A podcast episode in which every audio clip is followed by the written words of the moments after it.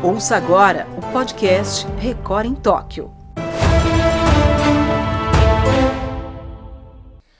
Oi, pessoal, tudo bem? Está começando o Record em Tóquio desta segunda-feira, dia 2 de agosto. É, já entramos na última semana da Olimpíada de Tóquio, já está até deixando saudade na gente, viu? Última semana, muita coisa acontecendo. A gente vai conversar sobre a participação brasileira, resultados, polêmicas dos jogos. Comigo mais uma vez o André Avelar, que é o enviado especial do R7 na Terra Olímpica. Ele está em Tóquio e já na madrugada da terça-feira. Tudo bem, Avelar? Olá, Lucas, tudo bem? Olá, pessoal que acompanha o Record em Tóquio. Olha, não foi um dia lá muito proveitoso para o Brasil, tá? Algumas quedas, literalmente, na ginástica, mas não se preocupe ainda tem bastante coisa, mas ainda bastante história legal para a gente contar por aqui, viu? Com certeza. E muitas medalhas, viu? A gente torce por isso também. Muitas medalhas ainda virão nessa última semana da Olimpíada. E mais uma vez comigo, ele esteve semana passada também, o Plínio Rocha, né? Jornalista, inclusive trabalha com o esporte olímpico, né? Profissional também da área. E o Plínio está mais uma vez aqui com a gente. Prazer ter você aqui com a gente, viu, Plínio? Ô, Lucas, tudo bem? Tudo bem, André? Como é que vocês estão? Cara, o prazer é sempre meu e vamos em frente falar de Olimpíada que a gente gosta bastante. Com certeza, é um papo que rende, rende muito. Falar em papo de Olimpíada, vamos começar com a ginástica, né? Já que o André Avelar falou aí, falou aí da ginástica artística, Avelar, na verdade a gente já estava acostumado com a Rebeca ganhando medalha, né? Então quando ela não ganha, a gente fica meio assim, poxa, hoje não teve medalha, saiu uma prata no individual geral, saiu um ouro no salto e hoje no solo, eu tenho os resultados aqui, ela ficou com 14,033 de nota. As duas meninas que ficaram com bronze, né, a japonesa e a russa, 14,166. Quer dizer, mesmo com aquela saidinha, né, para fora da área de competição, eu tenho a impressão de que a Rebeca hoje ficou longe da medalha no solo, hein, Avelar? Concordo com você, Lucas. Acredito que ela mesma, ela mesma pensou isso também, tá? É, se a gente levar em conta, por exemplo, o individual geral, que é quando ela fica com a medalha de prata, por exemplo, acho que ela estava muito mais à vontade em todos os aparelhos, em todas as rotinas, inclusive no solo. É, ainda que no solo, com o baile de favela, né? Que muita gente aqui em Tóquio gostou, não, não conhecia o funk brasileiro, esse som, assim. Então, acho que muita gente curtiu isso. É, foi, um, foi um som que pegou todo mundo no ginásio. É, é, no individual geral, ela dá duas saidinhas da área de competição ali, e hoje também comete algum, algum vacilo, então acho que ela não ficou muito satisfeita. Nós, nós temos que ficar satisfeitíssimos com tudo que ela fez, porque uma prata no individual geral e o ouro é, no salto, acho que nada, nada vai apagar o que essa menina já fez, então muito gratificante tê-la em Tóquio brilhando muito. É, eu vou levantar uma questão aqui, viu? Eu vi a participação dela no solo no primeiro dia de competição, quando ela ainda estava tentando classificação para individual geral e também para final do solo, e vi o solo dela hoje. E Plínio, eu achei hoje o sorriso dela um pouco mais tenso, mais nervoso. Evidentemente que era uma apresentação no solo que valia a medalha. Mas você acha que a tensão tomou um pouco mais conta hoje da Rebeca do que nos outros dias? O Lucas, eu acho honestamente o que mudou é que a tal história de aí ela começou a ser um pouco mais visada, né? Então, opa, quem que é essa menina que já ganhou duas medalhas? Quem é essa menina que já subiu no lugar mais alto do pódio? E eu acho que a Rebeca, pela história de vida dela, pela história dela da, com a ginástica, a Rebeca foi morar com o treinador dela quando ela tinha nove anos de idade, sabe? É uma loucura pensar isso. Você liberaria sua filha de nove anos para ir morar com um treinador? Então, assim, o que estou querendo dizer com isso é que tem um amadurecimento precoce muito grande.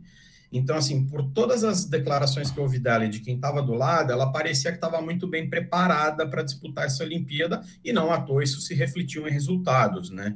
Agora, a partir do momento em que ela vira o centro das atenções, eu acho que isso traz um pouquinho mais de tensão, certamente traz um pouco mais de responsabilidade mas ela, a, o pezinho fora, talvez, que tenha tirado uma, uma medalha da Rebeca no salto, foi logo na primeira acrobacia, né? Então ela faz a, a pirueta, na hora que ela aterrissa, ela coloca aquele pezinho fora ali da área, e ali ela perde aquele 0,133, que talvez tenha custado a medalha, mas depois ela faz uma série sólida, ela se recupera, vai bem. Então eu acho assim, Lucas, honestamente, ela estava tensa sim, mas a Rebeca fez o que ela tinha que fazer. Eu vi a entrevista dela depois da prova e ela estava muito feliz, muito feliz. Então, certamente, o saldo que ela carrega, a emoção que ela carrega desses jogos foram os resultados que ela conquistou. Eu entendo quando você diz, eu também fiquei um pouquinho frustrado. Não dá para falar que não, você fala, ai, mas te queria mais uma, né? Dava, mas tá bom. A gente tem que aplaudir aí a, a performance da Rebeca em Tóquio. Com certeza. Todo mundo queria mais uma medalha, mas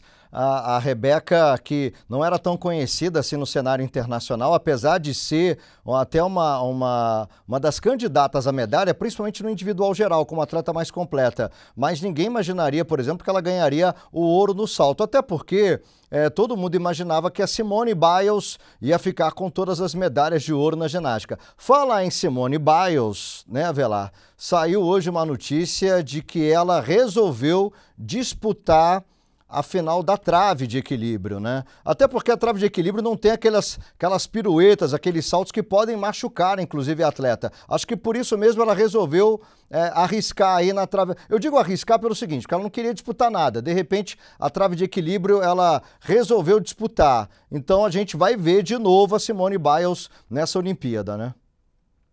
Que bom, né? Que bom para Simone Biles, primeiramente. Acho que antes de tudo é muito bom para ela própria, porque Imagina, uma, uma atleta se prepara um ciclo olímpico de exceção como esse, de cinco anos, chega aqui em Tóquio e é acometida por um, um, problema de saúde mental, de saúde psicológica, que sim, é o mal do século, é muito grave. Não dá para a gente falar que é mimimi, que é amarelou, coisas desse tipo. E então acho que o primeiro de tudo é bom para ela mesma. Primeiro para a própria atleta, para a ginástica, para a ginástica americana, para os Estados Unidos e para os Jogos Olímpicos, e, e aí estendendo a nós, que vamos poder acompanhar. É, com certeza vai ser uma prova assim é, muito desafiadora para ela mesma. No último Record em Tóquio, o Sérgio Patrick, que estava aqui com a gente, falava de trechos de vídeos né, que ela andou postando que ajudavam a formar um quebra-cabeça. Nesses vídeos, eu acho que hoje a gente pode discorrer melhor, é, ela tenta ela anuncia acrobacias, por exemplo, com duas piruetas, dá meia, uma, é difícil contar, e cai de costas. Então isso passa a ser muito perigoso, por exemplo. Então não é simples assim, tipo, ó, vai lá, salta, dá todo, faz, faz isso que é para você é tão simples e fácil e ganha uma medalha aí pra gente. Não, requer muito da confiança do atleta. Com certeza. Bom, só para confirmar, então, a Rebeca Andrade Hoje foi a final né, do solo, ela ficou na quinta posição. Eu já falei a nota dela aqui. A Jade Carey, dos Estados Unidos, ficou com a medalha de ouro. A Vanessa Ferrari, italiana, né, veterana, inclusive, da ginástica, que queria uma medalha olímpica. Hoje saiu a, a, a medalha para a Vanessa Ferrari da Itália, a prata. E a Mai Murakami e também a Angelina Melnikova da Rússia, a Murakami japonesa, as duas dividiram aí a medalha de bronze nessa prova do solo que deu para a Rebeca Andrade a quinta colocação. Bom, vamos falar agora da ginástica artística masculina, né? Já que tivemos o Arthur Zanetti, que era um candidato à medalha, e aí é o seguinte, né, Avelar? Ele resolveu arriscar. Vou arriscar tudo, vou arriscar até uma saída mais complexa, mais difícil. Ele arriscou, não deu. Ele acabou sofrendo a queda na saída. Ele fez até uma prova num nível mais alto até do que o Rio 2016, quando ele foi prata, e mais alto até o a, mais alto nível do que ele ganhou a medalha de ouro em Londres, né, 2012. E ele quis arriscar porque ele sabia que era a única maneira de ele tentar uma medalha nessa prova, já que tinha muita gente boa também nas argolas. Não deu certo, mas eu acredito, né, Velar, que para o brasileiro ele tinha que arriscar mesmo, né, Velar? Ah, tô contigo. Melhor arriscar e não dar certo tendo arriscado do que não dar certo e não tendo arriscado. Então, acredito que o Arthur Zanetti, claro, é, o Goto, sua comissão técnica inteira, acho que o pessoal fez uma escolha certa. O nível técnico da prova estava altíssimo, altíssimo mesmo. A ginástica masculina é muito forte, com diferentes representantes do mundo, assim, não é só, por exemplo, chineses e americanos dominando. E o Arthur Zanetti se mantém nesse bolo há muitos e muitos anos, como você já bem lembrou. É, ouro na Londres 2012, em Londres 2012, prata na Rio 2016 faltava um bronze que poderia ser aqui em Tóquio para uma coleção completa, vamos dizer assim, mas não foi dessa vez. Acho que hum, esse é um cara que vai trabalhar bastante, viu, nos próximos três anos. Esse é, esse gosta de treino, gosta tanto de treino quanto de competição e dá para dá bancar sim que ele que a história dele com a ginástica está longe de ter acabado e ele vai para Paris 2023 muito forte, sim. Com certeza, 2024, né? Com certeza. E olha, é, é, é e, e, assim, Plínio, só analisando o resultado aqui, os dois chineses ficaram com ouro e prata. O campeão olímpico no Rio, o Eleftherios Petronias, né, o grego, ficou com a medalha de bronze e sempre era um cara que rivalizava né, com, com o Arthur Zanetti, é, foi rival dele na, na Olimpíada de Londres e no Rio também, para a gente ter uma ideia do nível da prova que o, que o Arthur Zanetti disputou, né? É, Lucas, é isso aí. Cara, é, nesse nível de competição, nada é aleatório, né? Então, assim, o, o, o Zanetti, ele não chega e fala assim, olha, acho que eu vou dar uma arriscadinha hoje na saída da argola para ver se eu melhoro a minha pontuação. Não tem, tem muita análise. Ele e o Goto sentaram, eles analisaram o que os chineses e o Eleftherios poderiam fazer, e não só eles, mas os outros também, e eles chegaram à conclusão de que seria necessário fazer uma coisa diferente se quisesse brigar pelo pódio. E foi o que o Zanetti fez, ponto. É o que você falou, a série foi muito consistente, infelizmente, na hora que ele faz a acrobacia, né, para deixar é, na saída, ele não conseguiu executar bem ali é, o final, a parte final dela, mas ele sabia que era isso que ele tinha que fazer se ele quisesse medalhar. Então, ponto, é o que o André falou. Ou você faz isso e briga por uma medalha, ou você toma uma postura mais conservadora e nem briga pela medalha e fica se perguntando, mas e se eu tivesse feito, né?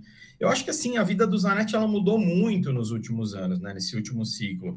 Ele acabou de ser pai, se eu não me engano, no fim do ano, agora, no fim de 2020, setembro, outubro, nasceu o filho dele, né? Que é Leão, o nome dele. Então muda um pouco a rotina do atleta. Então o Zanetti começa a se adaptar também a isso.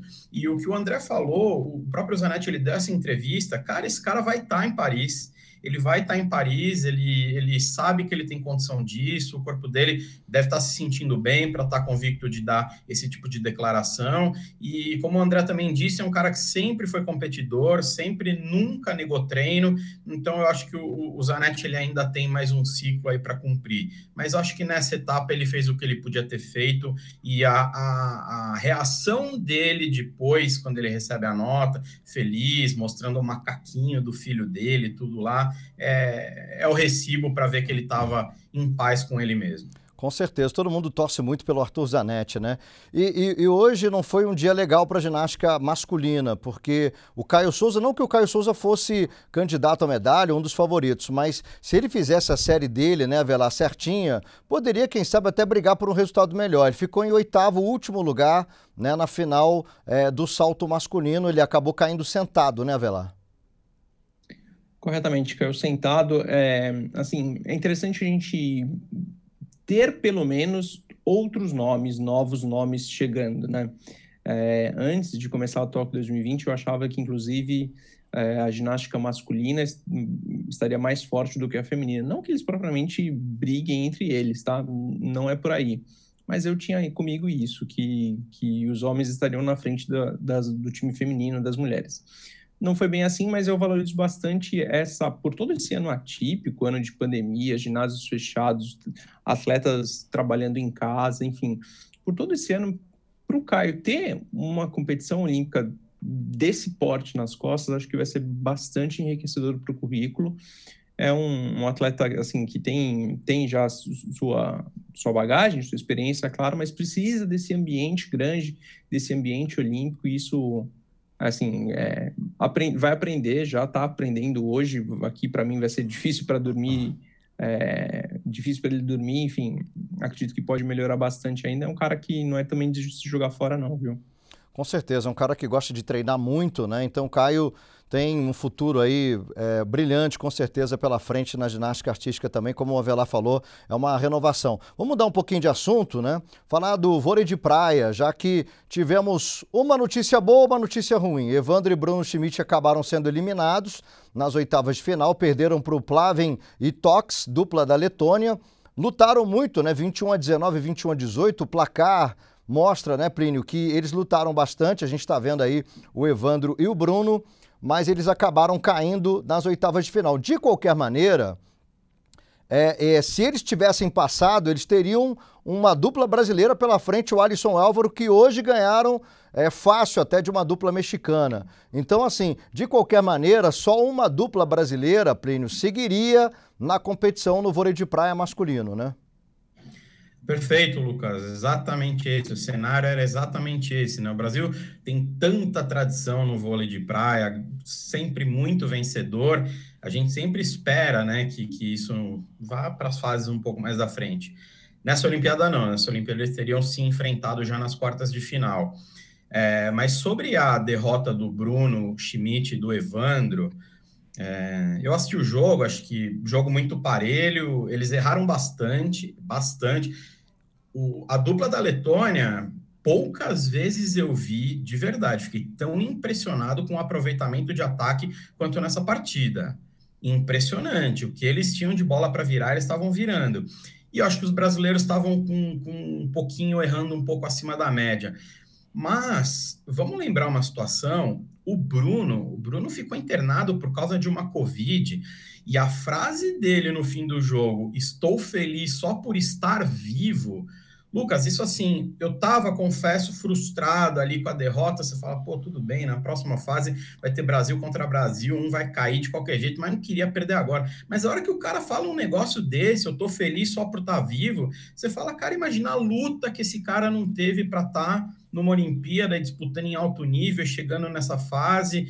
Então, tudo bem, não vamos justificar aqui, falar, ah mas não dá para falar também que o cara, sabe, não teve ali a preparação um pouquinho comprometida. Então, paciência, né? Perderam, aí caíram. Vamos agora, então, é, torcer para o Alisson e para o Álvaro poder, pelo menos, ver se eles conseguem dar uma vingadinha aí, né? Ganhar dessa dupla da Letônia e avançar e continuar na luta por medalha. É, e é uma dupla que não dá para acertar o que eles acertaram todo dia, né? Como o Plínio falou, realmente foi uma partida impecável dos atletas da Letônia e agora vão enfrentar nas quartas de final o Alisson e o Álvaro, né? Aliás, é, Avelar, eu queria até é, perguntar para você, você acha que Alisson e Álvaro é uma dupla mais bem preparada, vamos dizer assim, para a continuação dessa competição, para buscar medalha para o Brasil? Lucas, eu sou muito suspeito para falar porque eu sou fãzaço do Bruno, tá? É, Bruno Schmidt, para mim, é um cara que tem 1,85m, talvez, diante dos gigantes do vôlei. Assim, acho que é, é, é, diferente, né? Chama atenção o que ele consegue fazer com muita técnica e equilibrar com muita técnica. Mas Alisson e Álvaro tiveram partidas mais consistentes dentro desse torneio olímpico mesmo. O Alisson Mamute é um gigante ali na rede. Acho que quando não bloqueia, atrapalha bastante o ataque adversário. E também é um ótimo personagem. Torço, torço por ele, sim. Torço pela dupla Alisson e Álvaro, assim como a dupla feminina Ana e Rebeca, que também está viva no torneio. É, a Agatha e a Duda acabaram sendo eliminadas também nas oitavas de final, então a gente tem a Ana e Rebeca como representantes no feminino do vôlei de praia e o Alisson e Álvaro como representantes no masculino aí do vôlei de praia. A gente torce por essas duplas para chegarem longe, quem sabe é, conseguir medalha né, para o Brasil. Vamos agora falar do handball. O Brasil eliminado no handball feminino, perdeu mais uma Olha, 29 a 22 para a França, foi a terceira derrota seguida né, das meninas. A seleção brasileira feminina, que já foi campeão mundial, campeã mundial em 2013, né? Vale a gente lembrar. Tinham perdido já para a Espanha, para a Suécia e agora perderam para a França. E, e, Plínio, na verdade, o que mais é, nos deixa triste é que é o fim de uma geração também, né? uma geração vencedora do handebol feminino, e a gente fica com aquela preocupação se realmente o Brasil vai conseguir revelar grandes jogadoras, como por exemplo a Duda Murim, que foi, é, sem dúvida, uma das melhores do mundo, uma das melhores de todos os tempos, né? É, exatamente, Lucas. Inclusive foi eleita a melhor jogadora do mundo, né? A Duda Morim no ano anterior. É, de fato, mas o Brasil não perdeu essa classificação ontem, né? Ontem, hoje, né? contra a França. Era uma partida difícil. O Brasil não jogou bem, não jogou bem mesmo, defendeu muito mal, Lucas. Muito mal. Assim, as francesas tiveram muita liberdade para jogar e para finalizar. Mas o Brasil, por exemplo, ainda tô lamentando aquele primeiro jogo contra a Rússia, sabe? Aquele empate contra a Rússia. O Brasil tinha posse de bola, faltando 30 segundos, preferiu administrar para não perder, tomar um contra-ataque. enfim, essa água já passou embaixo da ponte, né? Deixa ela passar. Mas sim, vamos pensar no próximo ciclo, vamos pensar no próximo ciclo, né? O Brasil teve um, um ciclo olímpico muito turbulento no handebol feminino aqui, né? A confederação teve alguns problemas de gestão que teve que se ajustar, então você troca um técnico, né, que foi o, o o Jesus da Dinamarca, Morten Solba, que fez um, um, cara que fez um trabalho consistente, que fez um desenvolveu bem, tudo bem, não ia ficar para sempre, tudo. Você coloca um treinador novo, né, o Jorge Dueñas, e, e o Brasil agora vai passar por essa reformulação que você disse. É, Duda Morim talvez não esteja na próxima Olimpíada, acho difícil que esteja. Alê, Bárbara, talvez a Ana Paula, não sei. Então, o Brasil que teve um handball de muita qualidade, teve uma geração muito vencedora com resultados, que, né, é, apesar de ser redundante, né, não adianta você ter uma geração muito boa, você não tem resultado. O Brasil conseguiu ter isso, agora vai entrar numa. A gente até estava falando aqui antes de começar a live, né, Lucas? E o termo que você usou é muito bom, entre safra mesmo. Então, vamos dar aí uma assentada, ver o que, que fica desse trabalho para poder planejar os próximos anos. E aí, Avelar, handball masculino já tinha sido eliminado faz tempo, né? Mas a, a esperança maior era é, com as mulheres, mesmo com o handball feminino, que também foi embora mais cedo. Concordo, concordo com tudo que o Plínio disse e acrescentaria assim: espero que não tenha também agora, ah, tem que mudar tudo, tá tudo errado, enfim. É, isso é muito comum pós ciclos olímpicos, né? Acredito que o trabalho merece ser mantido e a gente tem que, tem que descobrir outras grandes jogadoras. Poxa, não, não é possível que um país de proporções continentais como o Brasil não encontre outras jogadoras e precisem e é que a gente precise ficar dependente de, de, de Duda, de Ale, enfim, de todas essas que foram exceções, estrelas, sim, mas acho que a gente pode formar novos talentos e acredito que se o trabalho for mantido, a gente chega forte para o próximo, para esse ciclo olímpico que vai iniciar agora. Bom, hoje tivemos a estreia do Isaquias Queiroz, né, que é uma grande esperança de medalha para o Brasil. Ele está em duas provas, ele que ganhou três medalhas olímpicas né, nos Jogos Rio 2016. Mas olha, Plínio, quer saber? Aí ele com o parceiro dele, o Jack Godman, eu não gostei não, viu? Porque eles disputaram uma prova em que eles poderiam se classificar direto né, para a semifinal, não passaram nessa prova, tiveram que disputar uma, uma, uma, uma, outra prova de quartas de final, quer dizer, se cansaram mais, o calor está forte em Tóquio, às vezes chega a 40 graus, tiveram que remar mais. De qualquer maneira, é, é, não é a prova mais forte do Isaquias. Né? O Isaquias, a, a, grande esperança dele é no C1, quando ele é, vai competir sozinho, porque o parceiro dele, o Erlon, acabou se machucando. O que, que você achou dessa prova, hein, hein, hein Plínio? O Lucas, a gente está alinhado, hein? O povo vai achar que a gente combinou tudo isso, não foi combinado, não. Eu também não gostei, não, viu? Eu vi a classificatória, largaram juntos ali, mas os cubanos e os chineses que terminaram, os chineses em primeiro, os cubanos em segundo na eliminatória, desgarraram muito cedo, foram embora muito cedo. Aí você fica se perguntando, bom, mas será que então eles perceberam logo cedo que tanto os chineses quanto os cubanos estavam melhores e desgarraram e falaram, bom, vamos fazer uma apresentação um pouco mais conservadora aqui para cansar menos? Não sei. Depois disputou é, as quartas de final, venceram até com uma certa facilidade, liderando desde o começo, mas de fato eu confesso para você que eu esperava que eles fossem se classificar diretamente. Tem alguns fatores envolvidos aí? Tem. Você falou da troca do parceiro, né? Então, o Erlon, que foi o parceiro do Isaquias no Rio 2016, teve uma lesão no quadril, muito em cima da hora. Então, o Jack acabou de chegar, vamos chamar assim, para essa parceria com o Isaquias eles estão muito se conhecendo ainda, né? Na entrevista depois da prova, o Isaquias ficou brincando com isso o tempo inteiro, ficou falando assim: ah, vou contar pro, pro Jack o que tem que ser feito, vou dar uns cascudos na cabeça dele, vou mostrar para ele. Então, assim, é uma dupla que, queira ou não, ela é recente, ela foi formada há não muito tempo. Mas, enfim, vamos entender que, de fato, eles pensaram de maneira estratégica. Ó, aqui não vai dar para buscar, vamos dar uma segurada, a gente disputa as quartas de final, vence, como de fato aconteceu, para poder descansar e chegar bem para a semifinal e tomar aqui numa final. Eu confesso também que isso eu fiquei um pouquinho com o pé atrás, mas eu vou dar um crédito ali, acho que também, é, pelo amor de Deus, não, Isaquias ele tem essa experiência, o cara que é campeão mundial, que ganhou três medalhas na última Olimpíada, ele tem essa temperatura também para poder ter uma, uma decisão estratégica. Mas vamos esperar que a semifinal eles estejam fortes e descansados e também sincronizados para poder brigar para medalha. É, e Avelar saiu até aquela frase, né? O Plínio falou: ah, vou dar um tapa nas costas aqui do meu parceiro para ver se ele acorda. Eu, eu senti o Isaquias meio é, bravo, viu, com o parceiro dele.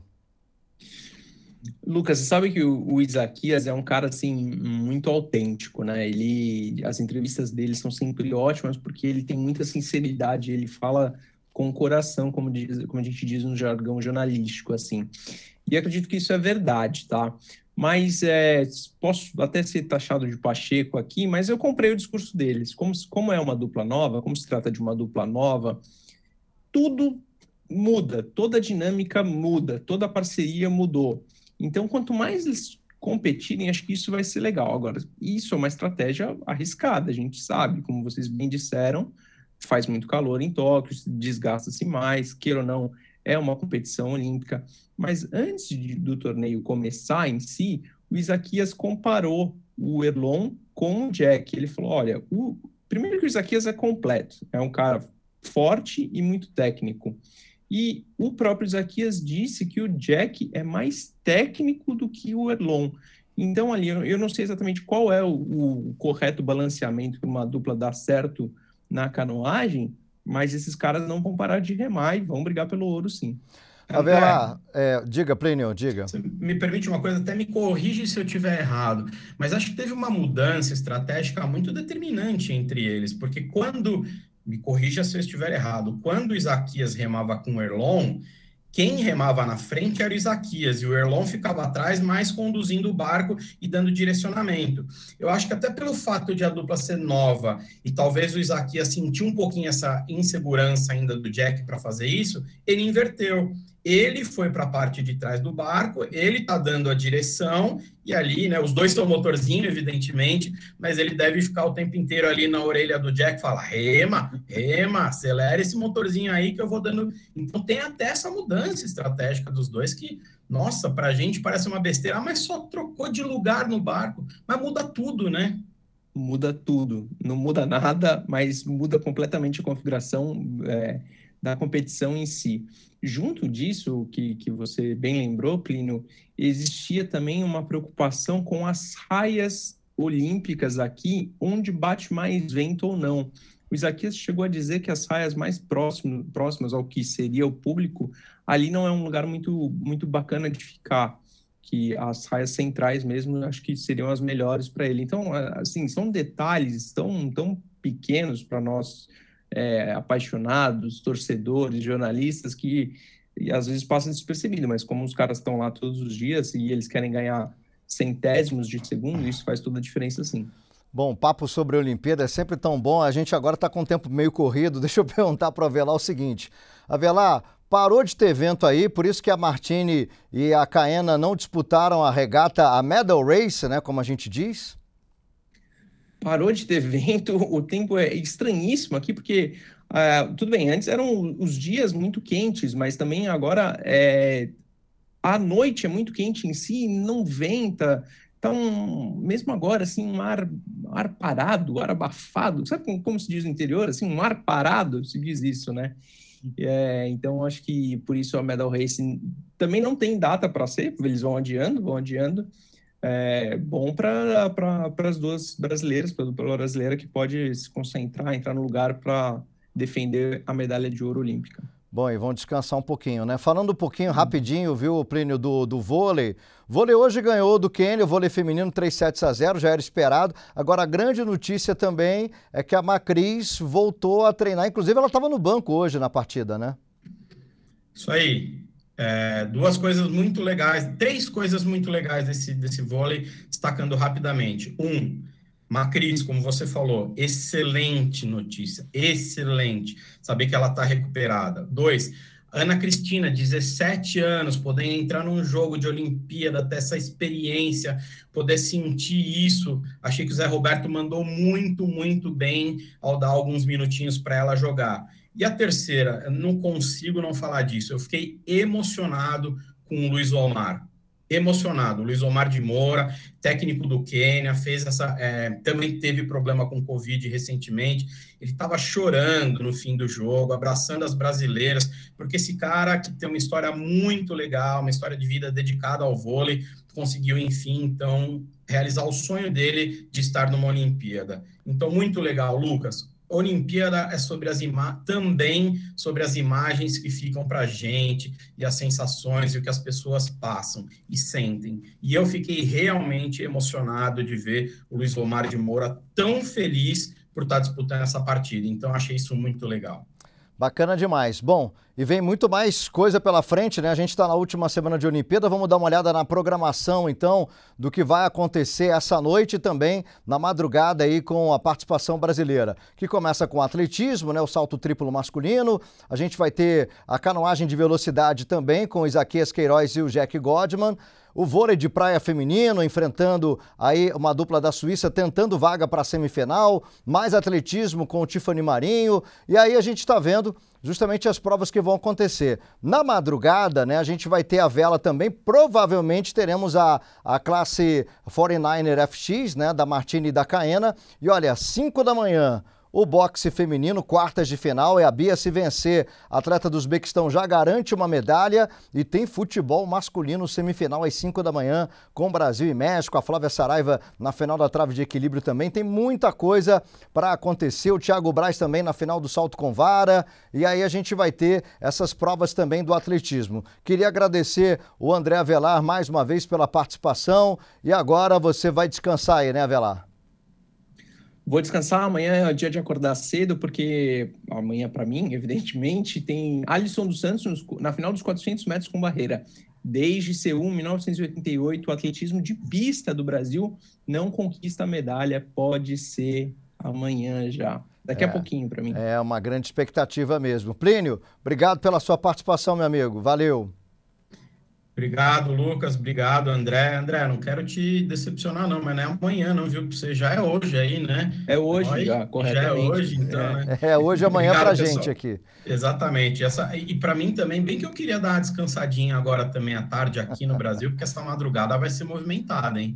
Vai Mas ser tomara sim. que esteja movimentada com muita notícia boa. Pessoal, obrigado pelo convite, estou sempre à disposição. Um grande abraço. Legal, obrigado, Plínio. A gente que agradece. E olha, assim que terminar a live, né, o Record em Toque já vai ficar disponível também no formato podcast para você acompanhar. Forte abraço e amanhã a gente se encontra de novo. Até lá. Você ouviu o podcast Record em Tóquio.